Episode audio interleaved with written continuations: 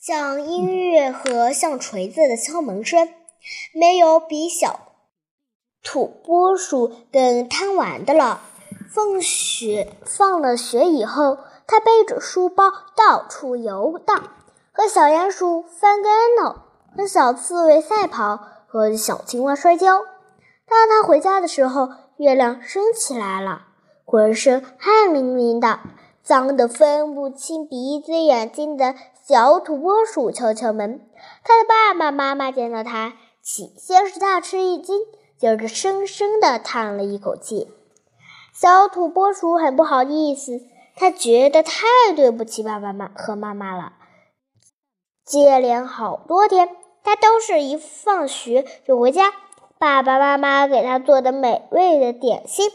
他吃完点心，休息会儿，就专心的做作业了。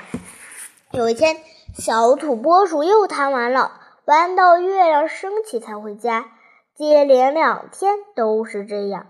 第三天，小土拨鼠又是这个时候回家。爸爸并没有责怪他，而是轻轻地告诉他一件事：“你妈妈说，当你放学后准时回家，听到你的敲门声。”就像听到十分动听的音乐。当你月亮升起回时回家，你的敲门声就像锤子敲在我们的心上。从此，小土拨鼠再也没有晚回过家。他为什么要让敲门声像锤子一样敲在爸爸和妈妈的心上？给他们带来动听的音乐，不是更好吗？